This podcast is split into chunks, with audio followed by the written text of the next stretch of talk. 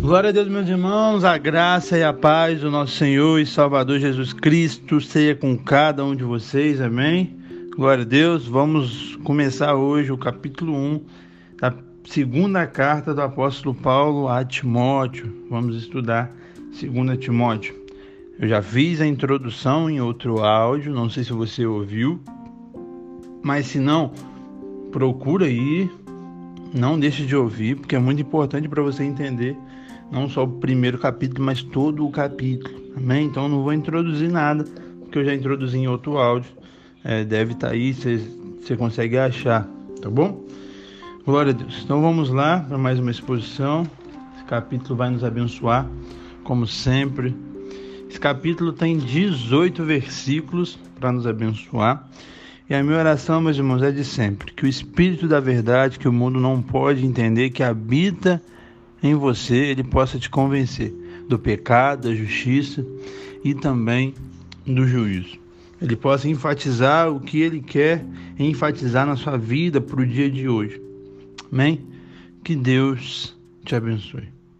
Antes de começar propriamente, eu quero é, me apresentar basicamente aqui para alguém talvez que, que não me conhece é, normalmente, sei lá, 90% das pessoas que ouvem já me conhecem. Mas talvez, para a glória de Deus, algo que o motivo no final é compartilhar, talvez tenha, tenha pessoas compartilhando. E então outras pessoas ouvem pela indicação de outros. E a pessoa não conhece quem é o Jean Melo, que que traz esses ensinamentos. E eu estou fazendo isso porque esse final de semana eu recebi um, um feedback de uma pessoa que está gostando muito, para a glória de Deus, das exposições, mas ela pensou que era um senhor de idade que, que fazia. Diz ela que é por causa do conteúdo, sabedoria, glória a Deus por isso. Mas eu não sou um senhor de idade, não. É, eu tenho 25 anos, sou casado, moro em Belo Horizonte, sou natural do Rio, né? Mas moro em Belo Horizonte. Sou um dos líderes da Igreja Batista Lagoinha. Basicamente é isso. Amém? Só para me apresentar aí para você que talvez não é no meu convívio social. Glória a Deus. Deus abençoe. Vamos lá. Vamos ler o verso 1 e o verso 2. Que é uma mais uma, né? É saudação, o começo de carta que o apóstolo Paulo é como de costume faz sempre nas cartas dele. Está escrito assim: Paulo, apóstolo de Cristo, Jesus, pela vontade de Deus, segundo a promessa da vida que está em Cristo Jesus. A Timóteo, meu amado filho, graça, misericórdia e paz da parte de Deus, Pai e de Cristo nosso Senhor. Então, Paulo aqui se apresenta, né, como eu falei já, como de costume, apresenta quem escreveu, quem é o remetente, Paulo, que ele é, ele é apóstolo pela vontade de Deus. Paulo deixa muito claro quando ele defende seu apostolado. Ele fala, ó, eu sou apóstolo pela vontade de Deus. Como? Segundo a promessa da vida que está em Cristo Jesus. Isso é identidade, meus irmãos. Nós temos que ter identidade. Temos que saber quem somos, o que fazemos, por quê, pela vontade de quem. Porque se for pela vontade dos homens, se for pela sua própria vontade em si, que Deus tenha misericórdia. Mas quando é da vontade de Deus, fique em paz. Faça o que é certo, faça o que é bíblico, faça o que é correto, faça o que é íntegro. E o resto é com Deus. Precisa forçar a porta, não precisa ficar se justificando quando você está fazendo algo que é certo, algo que é bíblico. Então tem identidade. E Paulo ele sempre deixa isso muito claro que o exercício do ministério exige, exige uma força sobrenatural, não é sobre a força do seu braço. Por mais que nós nos esforçamos e nos afadigamos, como o próprio apóstolo Paulo fala, mas se não tiver a vontade de Deus, não dá certo. E aqui no verso 2, ele já fala para quem é, essa carta, o destinatário, é Timóteo, um filho amado. Então Paulo considera é, Timóteo um filho amado que, que, que Paulo tem. E ele deseja para Paulo, para ou melhor, para Timóteo, graça, que é o favor merecido, que é receber aquilo que não merece, misericórdia, que é não receber o que merece, e a paz, que é o resultado né, da graça e da misericórdia. E sem a paz com Deus, não tem como eu e você caminhar. Amém? Glória a Deus. Vamos então para o verso 3. Está escrito assim: Dou graças a Deus, a quem eu sirvo, com consciência limpa, como o serviram os meus antepassados. Ao lembrar-me constantemente de você, noite e dia, em minhas orações. Então, Paulo, ele ele tinha a consciência limpa, algo que ele deixa aqui claro, que ele tinha a consciência limpa, estava tudo tranquilo. E e ele falava dessa herança que ele tinha da família dele.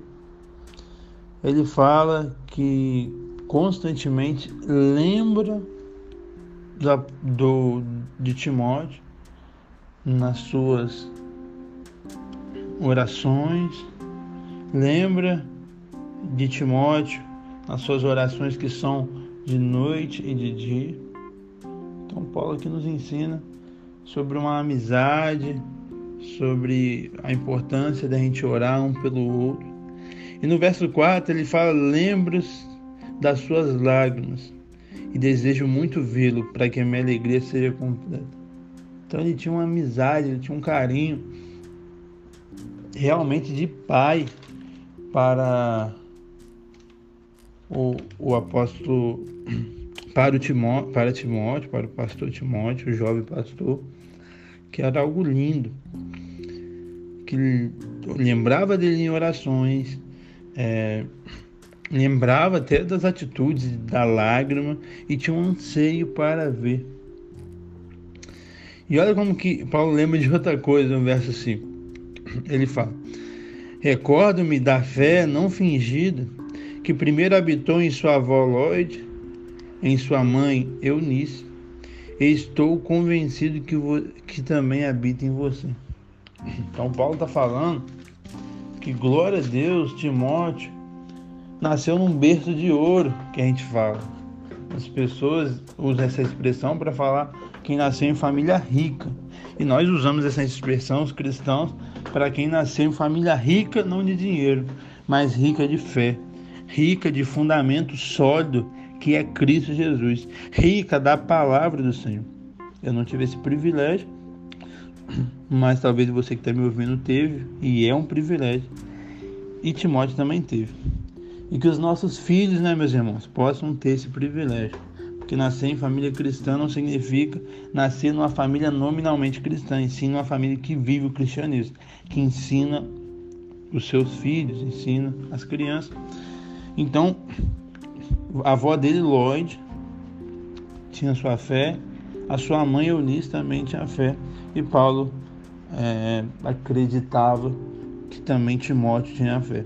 Olha como é importante e, e algo que, que, a gente tem que defender aqui sobre as mulheres, que, que muitas pessoas falam que o, o apóstolo Paulo e o próprio cristianismo é machista, mas isso é uma mentira, é uma falácia. Não tem nada é, nos escritos bíblicos que, que sustentam isso. Pelo contrário, as mulheres sempre foi muito importante na história. O próprio Jesus ele, ele tinha as suas é, as, as pessoas que faziam a manutenção do seu ministério financeiramente era na maioria as mulheres. É, ontem a gente comemorou, né, a ressurreição de Cristo. E quem foram as primeiras pessoas a pregar e anunciar que Cristo ressurgiu foi as mulheres. E aqui mais uma vez as mulheres tendo um papel muito importante, que era uma avó que criou a família na fé, que é uma mãe que criou seu filho na fé. Então, mulheres, vocês são muito importantes para o cristianismo. Não deixe de pregar o evangelho. Verso 6. Por essa razão, torno a lembrar de que maneira de que mantenha viva a chama do dom de Deus que está em você mediante a imposição das minhas mãos. Então Paulo fala, lembra desde a família e agora lembra da vocação para que Timóteo nasceu, que Timóteo recebeu não só de Deus, mas da igreja. A igreja reconheceu Timóteo. E qual que era o dom de Timóteo? O dom de pastorear, o dom de ensinar a igreja. Então ele tinha esse dom, então ele tinha que cumprir, ele tinha que manter viva a chama. Então, meus irmãos, uma coisa é ter o dom, glória a Deus por isso. Outra coisa que Paulo está falando é manter. Então, o dom vem de Deus e o manter é conosco. E o manter não, não significa que você vai perder em si, mas o, o que Paulo está falando aqui é de manter viva a chama. Então, é de ter algo sempre ardendo no seu coração. Quanto mais ensinar, você quer mais ensinar. Quanto mais pastorear, você quer mais pastorear. Porque tem coisas, tem pessoas, talvez pode tirar esse foco do nosso coração. E se a gente não vigiar, a gente deixa mesmo, ensinar, deixa de pastorear. Por decepções, por dinheiro de mais ou de menos, por várias coisas. Então, mensagem de Paulo para Timóteo e para a gente é para a gente manter os dons que Deus deu para a gente com a chama viva. Amém? Glória a Deus. Verso 7 e 8 também. Pois Deus não nos deu espírito de covardia, mas de poder, de amor, de equilíbrio. Portanto, não se envergonhe de anunciar do Senhor, nem de mim, que sou prisioneiro dele, mas suporte comigo os meus sofrimentos pelo Evangelho, segundo o poder de Deus. Então, Paulo aqui, ele relembra a, a Timóteo as qualificações que um mestre, que um pastor, que um líder cristão deve ter. Que quais que são, meus irmãos? Coragem. Um líder cristão ele tem que ser corajoso. Ele não pode ser alguém sem coragem. Poder Poder que não vem propriamente dele, mas vem do Senhor, mas que gera autoridade em nós. Amor, sem amor, nada vale. 1 Coríntios 13, sem amor nada vale. E domínio próprio, que nós temos que ter. Sem domínio próprio, sem domínio próprio, com coragem, você vai fazer besteira, você vai ter uma coragem excessiva, desnecessária. Sem domínio próprio e poder, você vai machucar pessoas, subjugar pessoas. E até o amor, que é o mais importante, mas sem o domínio próprio, pode nos fazer exercer e fazer coisas erradas, a não ser justo, a não ser firme, como quando deve ser. E Timóteo não deveria se envergonhar de testemunhar do Senhor, né? Hoje, para a gente entender, a gente tem que voltar lá para o primeiro século. É, como assim se envergonhar? Mas ah, hoje, devagarzinho está acontecendo. Meus irmãos, era uma vergonha você pregar Cristo. Cristo, para quem não teve a revelação com Cristo, era mais um para a pessoa, um falso profeta, um malfeitor que morreu na cruz, e na cruz era a morte só de pessoas, as piores pessoas da sociedade. Então não era bonito ser cristão, já falei isso várias vezes. E tinha perseguição de Roma, Paulo estava preso por causa disso. Então, você pode ter vergonha, por causa que não é uma mensagem bonita, não é algo que está falando que seu representante, entre aspas, terrenamente não era alguém aceitável. Tinha perseguição, então poderia. Hoje a gente se envergonha por menos. Hoje a gente se envergonha porque a gente vai ser zoado. Pensou naquela época que a gente podia morrer? Mas Paulo motiva ele a não se envergonhar do Evangelho. Verso 10, 9 e 10, está escrito assim. No verso 8 acaba escrito assim: segundo o poder de Deus. Aí, verso 9: que nos salvou e nos chamou com uma santa vocação, não em virtude das obras, mas por causa da sua própria determinação e graça. Essa graça nos foi dada em Cristo Jesus desde o tempo eternos, sendo ele, sendo agora revelada pela manifestação do nosso Salvador Cristo Jesus.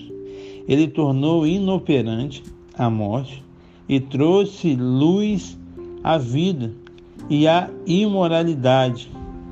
E a imortalidade, desculpe, imortalidade. Olha a diferença de palavras, não tem nada a ver com coisa com outra. E nos trouxe a vida e a imortalidade por meio do Evangelho. Então Paulo aqui ele vai simplificar e vai falar sobre o Evangelho. Primeiro ele fala aqui do propósito do Evangelho, lá no começo do verso 9, ele fala que nos salvou. Então o Evangelho é isso. O Evangelho é o poder de Deus para salvação. Nós estávamos indo pra, para o inferno, a caminhada já com passos largos para o inferno, mas o Senhor nos chamou, ou melhor, nos salvou. E mediante essa salvação ele nos chamou. Então aqui fala da eficácia do Evangelho, fala dessa graça irresistível e fala, nos chamou na sua santa vocação. Então chamou, está chamado. Ninguém pode resistir. Ele fala também da graça soberana do Evangelho. Não é sobre obras, mas por causa da sua determinação, da sua soberania, da sua graça que foi concedido nos tempos eternos. Então, antes de tudo, Deus já tinha determinado, predestinado todas as coisas. E o evangelho ele foi manifestado no o verso 10 vai falar pelo nosso Senhor e Salvador Jesus Cristo, que nos tirou da morte, nos transportou para a vida. E hoje, por meio do evangelho, a morte não tem a última palavra sobre a nossa vida porque ela foi vencida na cruz do Calvário. E hoje nós somos imortais, não aqui nessa terra, não dessa vida propriamente, mas do dano da segunda morte, e vamos habitar com o Senhor no céu. E ali não vai haver morte, não vai haver dor, não vai haver choro, não vai haver tristeza. Será eternamente. Glória a Deus. Verso 11 e 12. Desse evangelho eu fui constituído pregador, apóstolo e mestre. Por essa causa também sofro, mas eu não me envergonho, porque sei em quem tenho crido. Eu estou bem certo de que Ele é poderoso para guardar o que lhe confiei naquele dia. Então, a primeira coisa é a responsabilidade que ele tem de anunciar o Evangelho. Ele foi constituído pregador, apóstolo e mestre. Meus irmãos, o que, que você foi constituído? O que, que Deus te confiou? Não sei o que, que ele te confiou, mas cumpra. Para mim, ele confiou o dom de mestre, de ensinar, o dom de pastorear, e eu tenho que cumprir. Eu tenho que cumprir. Não, não tem motivo para eu não cumprir. Dependendo de dores, decepções, frustrações, eu tenho que cumprir. E mesmo que eu sofra, no verso 2 ele fala: Por essa causa eu sofro. Então ele sofre por causa do dom, ele sofre por causa do propósito, ele sofre por causa do chamado. Ele não só sofre, mas ele não se envergonha. Meus irmãos, como a igreja de hoje, como eu e você, nós temos que entender isso. Te recebe cada coisa, ah, porque eu estou sofrendo isso, então eu vou parar. Porque eu não estou isso, eu, tenho, eu vou parar. Porque eu não estou sendo reconhecido. Vou... Meus irmãos, para com isso. Se Deus te chamou, fique firme. Não pare. Porque nós vamos sofrer. Nós vamos passar por é, dificuldades, por momentos que a gente vai cogitar se envergonhar. Mas nós não, de, nós não devemos.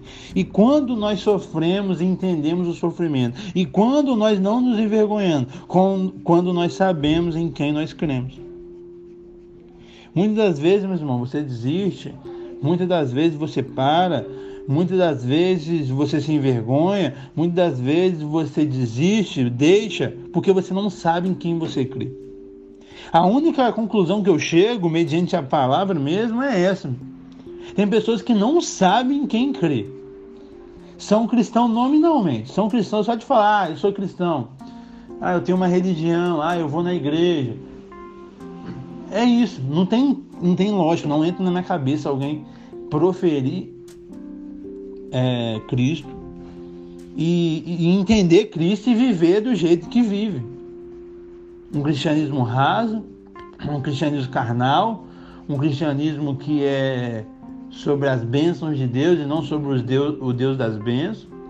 Um cristianismo que é em busca de cura, de, de, de só coisas terrenas, momentâneas, de massagear meu ego, de falar o que eu quero ouvir, de trazer um conforto para minha alma. Eu não consigo conceber. E a conclusão que eu chego é que vocês, é que eu, nós não sabemos em quem nós cremos. Porque se você entender que você crê no Rei dos Reis, no Senhor dos Senhores, no Autor da vida, naquele que era, naquele que é e naquele que há de vir, no Criador de tudo, no sustentador de tudo, no consumador de tudo. Você crê na água da vida, no pão da vida, no bom pastor se você entender e crer que você crer naquele que morreu pelos meus e pelos seus pecados, mas ressuscitou ao terceiro dia, vencendo a morte. Se você crê nisso, meu irmão, sua vida tem que mudar. É inconcebível você continuar vivendo de uma maneira indiferente ao Evangelho, indiferente ao amor próximo, indiferente às ordenâncias principais e talvez básicas do cristianismo. A conclusão que chego é que nós não sabemos em quem nós cremos. Nós vemos Jesus de várias formas, mas menos da maneira que ele é. Um Deus de amor, um Deus que nos adotou e hoje nós somos filhos, e um Deus justo, um Deus que se ira, um Deus que julgará as nações, um Deus que vai se manifestar na sua ira, a ira do Cordeiro. Nós não entendemos. Ou nós vemos Deus de um lado, ou nós vemos Deus de outro, ou nós vemos Deus de um lado que nem existe esse lado. E por isso que a gente está vivendo isso nos nossos dias. Porque nós não sabemos em quem nós cremos. Nós não sabemos. Meus irmãos, eu não sei como você chegou à fé. E se você chegou à fé, Independente se foi por uma causa boa ou ruim, se foi por realmente o evangelho ter entrado ou por um motivo terreno, uma cura, um, divórcio, um isso, aquilo, uma dor. Não sei como você veio. O mais importante é que você veio. Mas já que você está aqui, já que você parou nesse estudo, é que você precisa crescer. Você tem que deixar essa meninice de lado, deixar de pensar só no aqui no agora, deixar de pensar só no seu conforto, deixar de pensar só no seu umbigo, na sua vidinha e entender que existe uma vida além de você, o mundo não gira em torno de você, entender que você vai sofrer, entender que Deus nem sempre vai fazer o que você quer, entender que você vai ter seus sonhos destruídos, entender que hoje em Cristo Jesus não vale mais o que você acha, o que você quer, e sim o que ele quer e o que ele acha. É isso. Porque se você não entender, você vai ser alguém infeliz. E se você entender, mesmo sofrendo, você vai ser alguém feliz. Porque a alegria do, do, do cristão, a alegria bíblica, a alegria de Jesus, é totalmente diferente da alegria do mundo. Não é sobre circunstâncias, é sobre quem somos, onde estamos, para onde estamos indo. Amém? Então entenda quem ele é. Senão, você não vai viver o cristianismo. Você vai viver várias coisas, uma religiosidade sem fim, mas o cristianismo você não vai viver. E ele, além de saber quem ele crê, e, ou melhor, por saber em quem ele crê, ele sabe que Deus é poderoso para guardar Paulo para aquele grande dia. Verso 13 e verso 14. Não, verso só 13. Retenha com fé e amor em Cristo Jesus o modelo da sã doutrina que você ouviu de mim então, como acabei de expor para você, meus irmãos, o evangelho ele precisa ser claramente compreendido.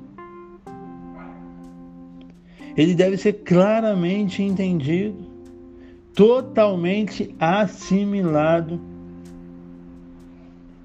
para ser finalmente anunciado. Então eu fico muito feliz de você estar aqui ouvindo. Então você vai ouvir a verdade, vai ouvir o que é. Está expondo aqui versículo por versículo, não tem como a gente inventar nada. E você, com o entendimento certo, vai anunciar. Mas sem fé e sem amor não adianta. Sem as escrituras, não adianta. Então é isso que nós temos que ter. Esse que tem que ser o meu. Esse que tem que ser o seu coração, meus irmãos. No nome de Jesus. Pregue o Evangelho, viva o Evangelho, entenda o Evangelho. Eu estou aqui como eu, eu creio que eu sou o líder da maioria das pessoas que estão ouvindo, mas se chegar num ponto, igual eu falei no começo, né, talvez eu não sou líder de todos. Mas se eu sou seu líder, me pergunta, não entendi essa parte, eu vou te explicar. E, e, se eu não sou, eu posso, claro, te responder, mas eu primeiro te motivo a perguntar para o seu líder o que é o Evangelho, o que é essa parte, o que é isso, eu não entendo. Pergunte, gente. Tudo que eu sei, ou melhor, o pouco que eu sei, é por causa que eu perguntei. Então a pergunta vai nos gerar conhecimento. E um líder bíblico, ele vai amar ensinar. Porque quem não gosta do ensino é o falso profeta. Porque a falta de ensino, o povo perece.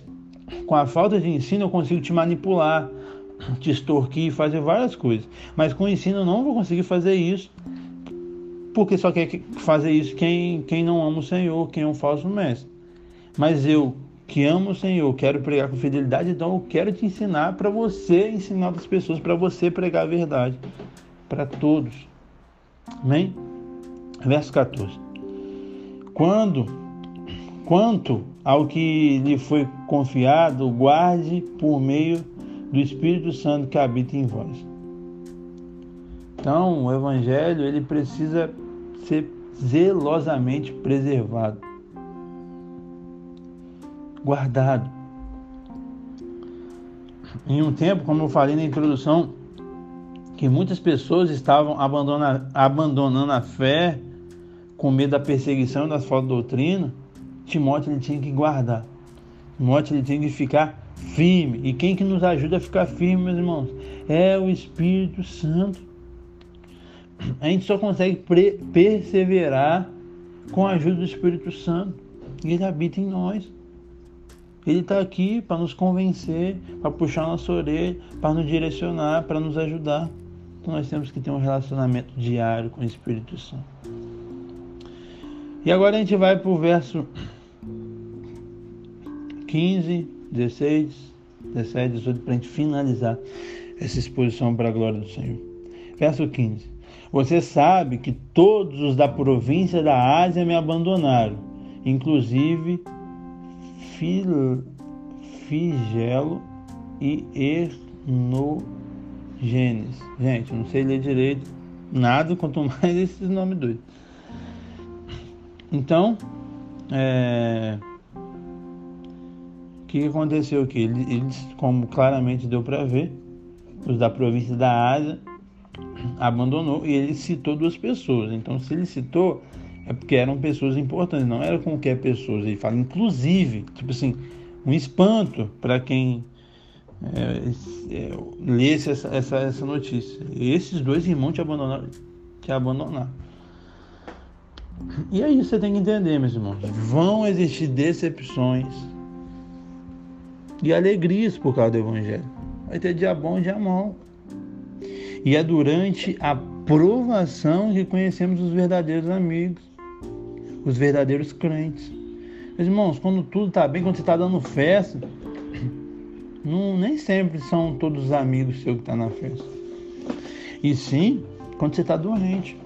E sim, quando você não tem nada para oferecer. Quando você pode oferecer dinheiro, influência, até mesmo conforto é, intelectual, emocional, porque as pessoas hoje estão carentes disso, não é seu amigo. E sim, quando realmente você precisa Aí sim. Aí sim você tem, você tem os amigos.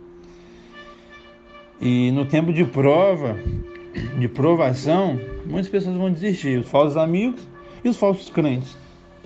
Porque servir a Deus, quando Ele proporciona milagres, curas, bênção, é fácil. Quero ver servir a Deus quando Ele fala não. Nós somos mimados, nós não queremos. E aí muitas pessoas abandonam a fé, negam, blasfemam, faz um monte de besteira aí. Mas a prova, você tem que entender que ela nos aprova. Ela nos aperfeiçoa, ela nos purifica, ela tira a impureza do nosso ser. Então não murmure, não pare, não abandone a fé. Vamos ver o Léo 16, 17, 18 para a gente finalizar. O Senhor conceda misericórdia à casa de Onésiforo. É isso aí. Porque muitas vezes ele me reanimou e não se envergonhou por eu estar preso. Olha que, que benção. Olha que benção. Vamos lá. 17. Ao contrário, quando chegou a Roma, procurou-me diligentemente até me encontrar. Conceda-lhe o Senhor que aquele dia encontre misericórdia da paz do Senhor. Você sabe muito bem quanto serviço ele me prestou em Éfeso. Glória a Deus pela vida desse homem de Deus. Onésiforo. Onésiforo. É, deve ser isso mesmo. Então ele era um amigo abençoador, era um amigo consolador, era um amigo encorajador, era um amigo que, consequentemente, irá colher o que semeou, porque a vida é isso, é sobre plantar e sobre colher. Então Paulo teve duas desistências muito fortes, mas ele teve uma que ele se alegrou. E é isso, meus irmãos. Quando eu falei de traição, de decepção, você lembrou provavelmente de alguém que te decepcionou, que te abandonou na caminhada. Mas agora eu falando desse homem de Deus aqui, que era um amigo de verdade, com certeza você vai lembrar de pessoas que são amigos de verdade. Porque essa é a nossa vida. Vão ter decepções, vão ter alegrias. Mas o mais importante é nós estarmos em Cristo Jesus, sabendo em quem nós cremos, sabendo em quem servimos, sabendo onde estamos e para onde estamos indo. Amém? Que você possa entender isso. Então, essa foi a nossa exposição de hoje.